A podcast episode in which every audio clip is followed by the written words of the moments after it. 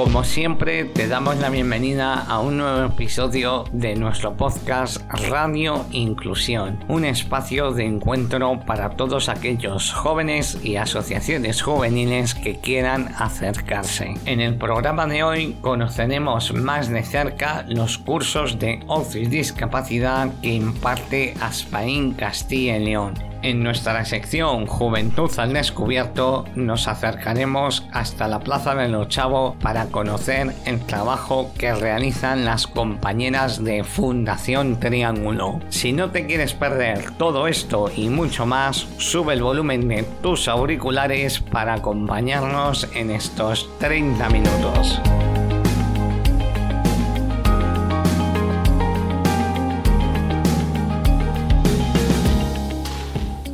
Actividades inclusivas, asociacionismo, recursos, entrevistas, todo esto y mucho más lo encontrarás en Radio Inclusión, un podcast de Aspaín Castilla y León Juventud en coorganización con el Consejo de Juventud de Castilla y León. Comenzamos. Bueno, bueno, vamos con la primera entrevista de nuestro programa de la mano de nuestra compañera Rocío. Si te gusta el ocio y el tiempo libre, los campamentos, las actividades de voluntariado, y sobre todo la inclusión, estate atento a la siguiente entrevista. Bueno, pues ya estamos aquí con Víctor Núñez de Aspain, que nos va a contar sobre el nuevo curso de ocio y discapacidad que tenemos este fin de semana. Hola Víctor, ¿qué tal? Muy buena, Rocío, muy bien. ¿Qué tal lleváis los preparativos del curso? Pues la verdad que muy bien, hay más de 90 personas y la verdad que ha funcionado muy bien la acogida pues sí que tiene buena pinta, ¿eh? mucha gente. ¿Este curso es igual que otros que suelen sacar otras entidades de monitor de tiempo libre de necesidades especiales?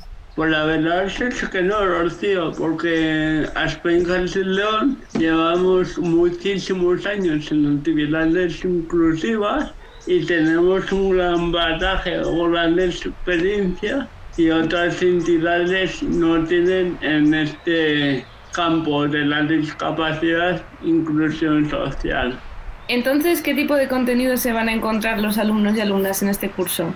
Primero damos el concepto de lo que es y lo que no es discapacidad, así como su evolución a lo largo de la historia.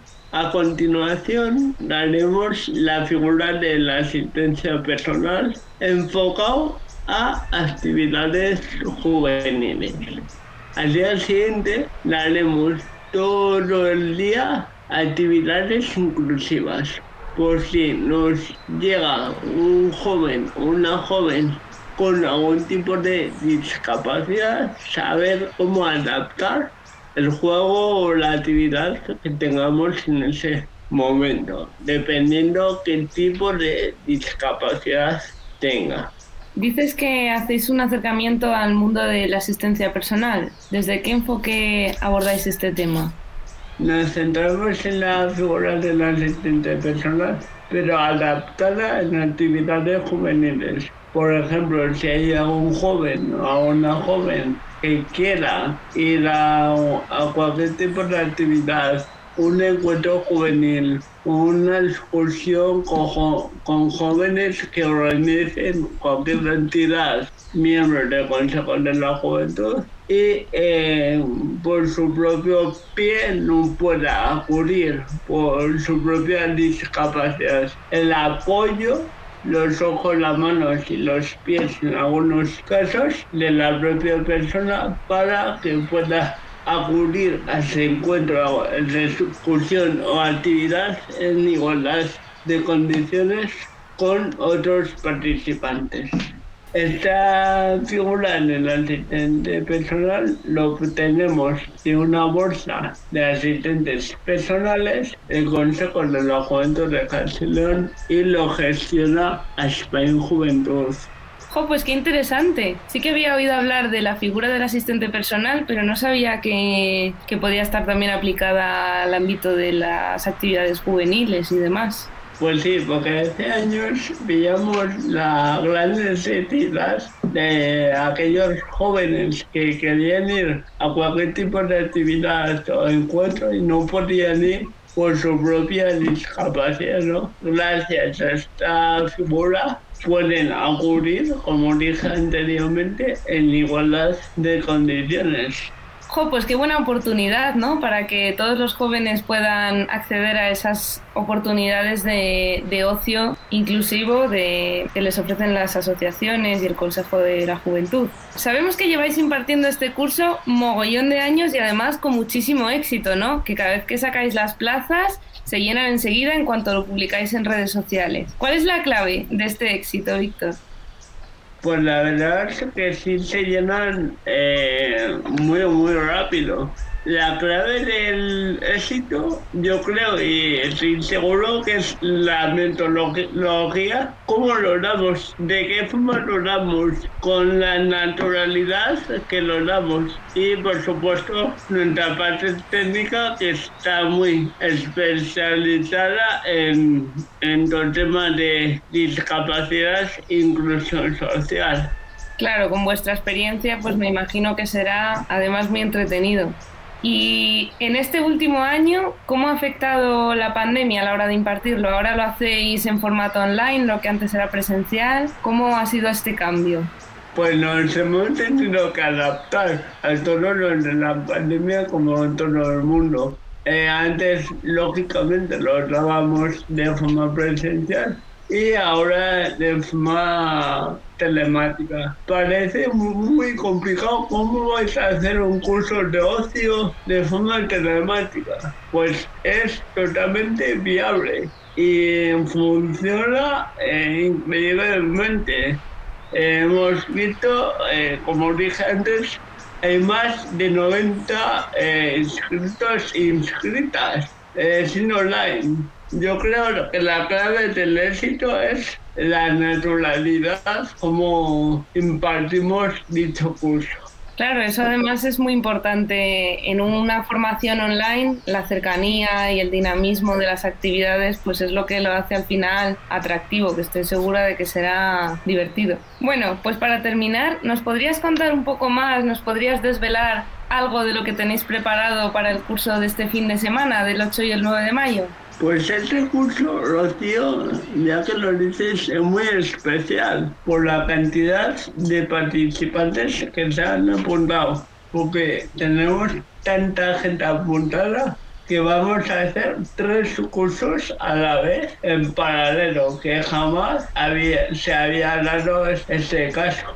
Bueno, yo creo que los oyentes que nos escuchan ya no llegan a las inscripciones para este curso, pero si nos puedes decir, Víctor, ¿dónde podemos encontrar información sobre los próximos cursos? Tienen que estar muy atentos a nuestras redes sociales, tanto Instagram y Facebook, Spain Juventud pero también en nuestra página web juventud.spainfield.org. Allí tendrá toda la información. Bueno, Víctor, pues muchísimas gracias por toda esta información. Ya sé que estáis muy ocupados con los preparativos del curso, así que nada, espero coincidir en, otra ocasión y muchas gracias de nuevo. Muchísimas gracias a vosotros y decir a toda la gente que se apunte a todo tipo de cursos como es este. Eso es. Staying inside at night effing blows. I don't see a reason why you have to know. I just know that we should.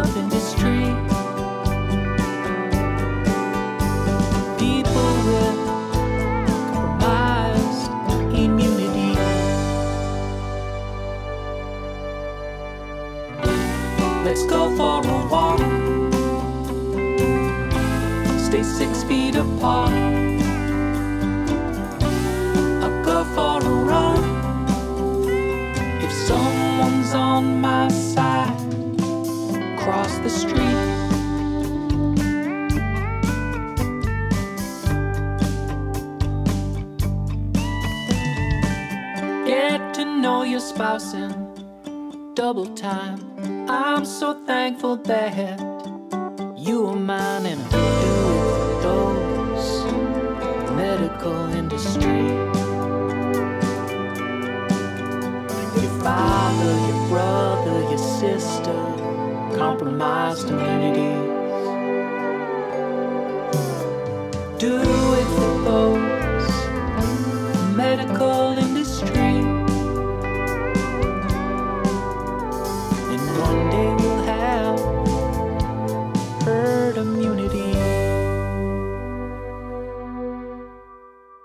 Bueno, pues aquí estamos con Fundación Triángulo. Nos acompañan Lara y Estefano. ¿Qué tal? Hola, buenas. Hola. Nuestra primera pregunta sería, ¿qué es Fundación Triángulo? Mm, Sí, mira, pues Fundación Triángulo es una ONG que trabaja por la igualdad social y de derechos de las personas LGBTIQH+. es decir, trabaja por, contra la discriminación por motivo de orientación sexual, identidad de género o expresión de género. Así, en resumidas cuentas. Ahora mismo, ¿qué proyectos tenéis en marcha? ¿Nos podéis contar? Pues bueno, Fundación Triángulo, primero de todo remarcar que es una institución, bueno, una entidad que trabaja a nivel estatal, ¿vale? Eh, luego solo tenemos eh, representación en algunas comunidades autónomas, como es Castilla y León, donde tenemos sede solo en la ciudad de Valladolid, ¿vale? Entonces, eh, algunos proyectos que tenemos sí tienen alcance autonómico y otros solo provincial o incluso solo en la ciudad de Valladolid. Tenemos proyectos estatales de cooperación internacional y educación para el desarrollo, pero bueno, nos vamos a centrar un poco en los de aquí. El proyecto principal que tenemos es el área de educación, que ofrecemos talleres gratuitos sobre diversidad sexual a todas las edades, desde infantil hasta personas mayores de edad, profesionales de, que trabajan en atención al público, sanitarios, maestros, que se quieran sensibilizar y mejorar su conocimiento sobre esta materia. Y otro gran proyecto que tenemos es la atención a demandas. Recibimos mm, cuestiones de, de personas LGBTI de toda Castilla y León o de familiares, por ejemplo, un perfil que recibimos mucho son padres de menores trans que quieren pues informarse para ver cómo acompañan a sus peques o profesionales también de distintas eh, ramas que les llega una persona LGBTI y no saben cómo actuar, entonces nos lo derivan o nos piden recursos y así. Eso serían, digamos, las dos grandes líneas. Y una más que remarco es ¿vale? Tenemos el, festival, bueno, el único festival de cine LGTB que hay en, Castilla y León, que se llama Cinomo. Y el año pasado, con el COVID, iba a ser la edición número 20, es decir, ya tiene mucho pozo y tiene, está muy consolidado, pero se ha tenido que posponer y estamos a ver si lo sacamos en, unos próximos meses.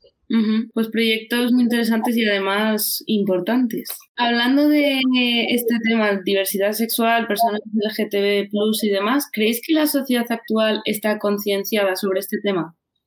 Um, bueno, yo puedo hablar desde mi experiencia aquí viviendo en Valladolid estos ocho o nueve meses que he estado. Por una parte creo que existe la cuestión de lo LGBT obviamente en muchas personas. Creo que muchas personas tratan de homogenizar lo que es ser LGBT, ¿no? Lo estereotipan mucho y muchas de estas personas también se esconden tras discursos, proponen cosas como que si son si somos iguales, entonces ¿por qué estas personas necesitan leyes o derechos específicos? Y justamente lo que es necesario recalcar ahí es que necesitamos estos derechos porque hay relaciones de poder asimétricas en la sociedad. Entonces, aunque la Constitución, que los tratados internacionales digan que todas las personas somos iguales en derechos y obligaciones, pues que eso en la realidad no es verdad. Por eso sigue existiendo discriminación, por eso sigue existiendo violencia, por eso siguen llegando demandas aquí, ¿no? Y justamente ese es el trabajo que, que se hace desde aquí. Concientizar a la gente por qué, sobre por qué es necesario nombrar. Nombrar que existe lo LGBT, nombrar que hay estas disparidades y entender que no, que no es verdad que todos somos iguales en derechos y obligaciones, que hay personas que no tienen que pasar por estas situaciones, hay personas que en su vida van a tener que posicionarse en, en una experiencia como las que tenemos las personas LGBT, ¿no? Por nuestra sexualidad, por nuestra orientación sexual, por nuestra identidad de género o nuestra expresión de género. Entonces eso, eso es importante recalcar que las identidades son importantes para empoderarnos y entender eso, ¿no? Que somos sujetos de derecho. Ujú, Muy importante la visibilización. Hemos visto que uno de los lemas que tenéis, que nos gusta mucho, es el de ni un paso más ni un derecho menos. ¿Creéis que las políticas actuales apoyan y defienden nuestros derechos?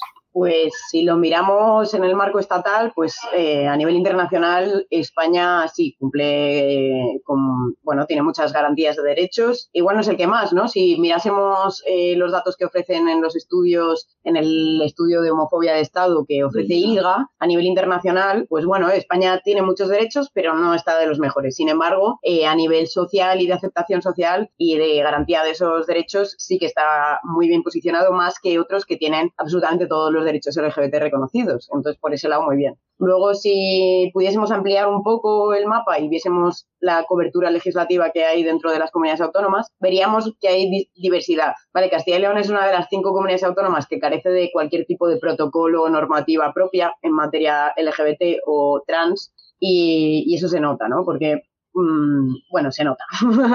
Lo vamos a dejar ahí, ¿no? Creo que Castilla y León todavía tiene mucho que hacer. Y otro apartado, por ejemplo, importante remarcar es que en el 2018 la transexualidad eh, a nivel internacional por la OMS la Organización Mundial de la Salud, fue despatologizada, es decir, fue retirada del catálogo de las enfermedades mentales y sin embargo en España todavía no se ha actualizado la legislación. Entonces, por eso hay tanto revuelo con la ley trans, porque se tiene que actualizar esa normativa y reconocer como simplemente una diversidad humana y que se acceda a la sanidad y a, la educación desde ese reconocimiento. Al final son derechos básicos. Eh, antes habéis comentado que en uno de vuestros mayores proyectos es el educativo las campañas de sensibilización que lleváis al aula, en las que tratáis temas como acoso escolar, educación sexual, cortometrajes. ¿Os gustaría destacar alguna campaña en especial?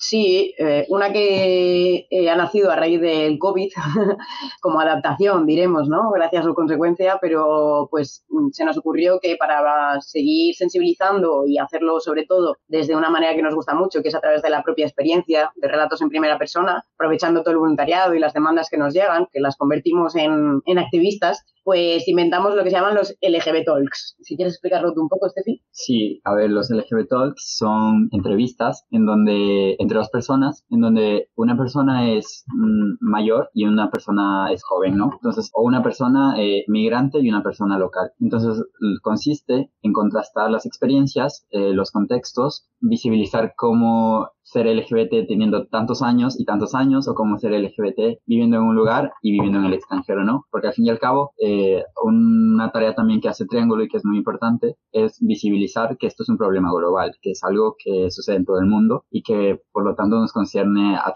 toda la población en general. Yo cuando doy los talleres siempre digo que, bueno, mi objetivo es hacer embajadores a cada persona que esté en el aula o en, o en entre el público, hacerles embajadores de defender los derechos humanos de las personas LGBT, porque es algo que nos concierne a todos, las leyes, eh, porque a veces me dicen, no, es que ese tema no me interesa, no tiene nada que ver conmigo. Le digo, no, sí que tiene que ver contigo en cuanto a que las leyes y políticas públicas eh, impiden o nos permiten desarrollar una vida en libertad y, en igualdad de condición. Sí, toda la razón.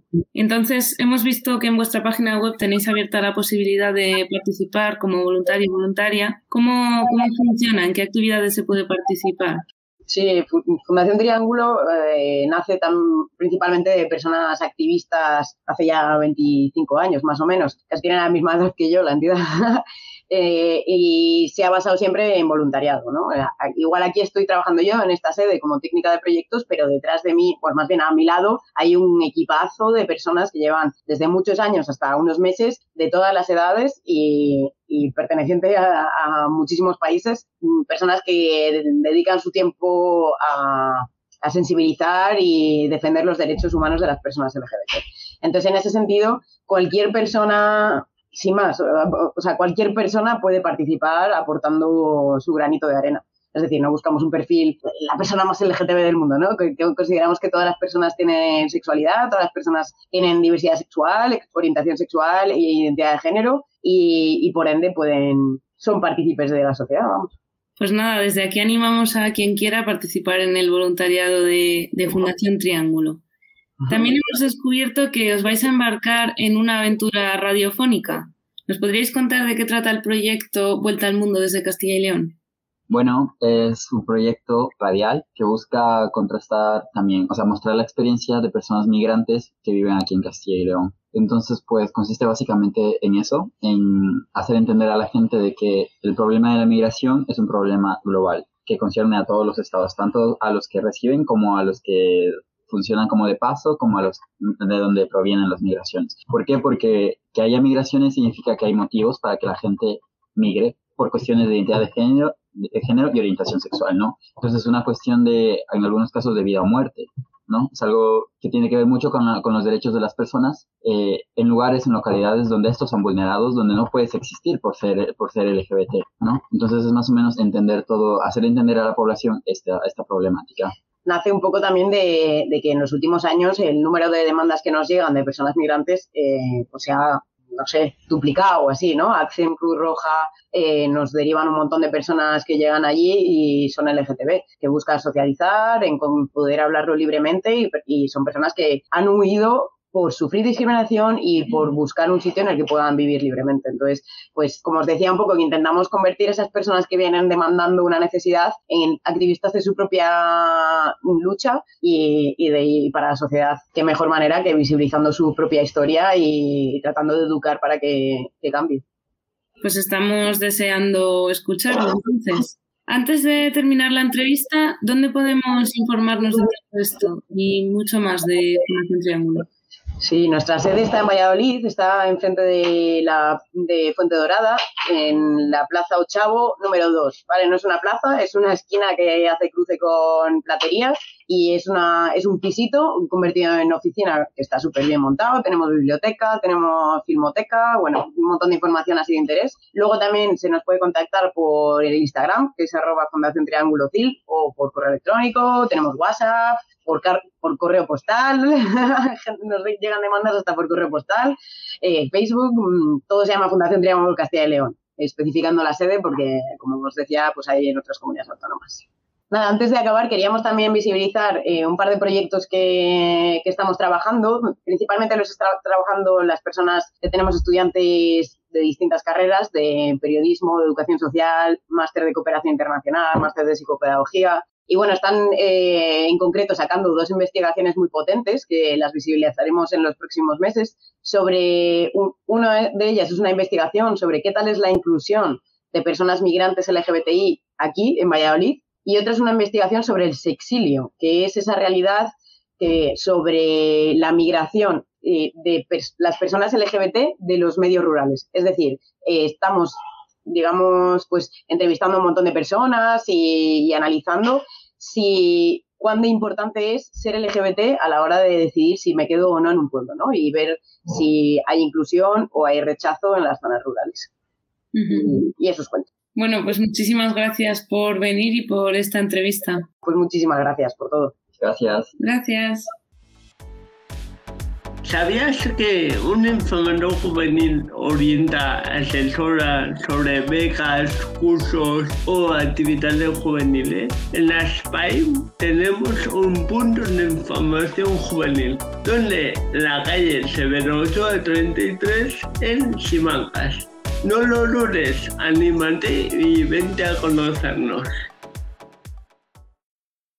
Y hasta aquí el programa de hoy. Daros las gracias por escucharnos y recuerda que puedes encontrar todos nuestros programas en nuestras redes sociales arroba aspainjuventud Os animamos a participar de forma activa en este podcast haciéndonos llegar vuestras inquietudes a nuestro correo electrónico juventud arroba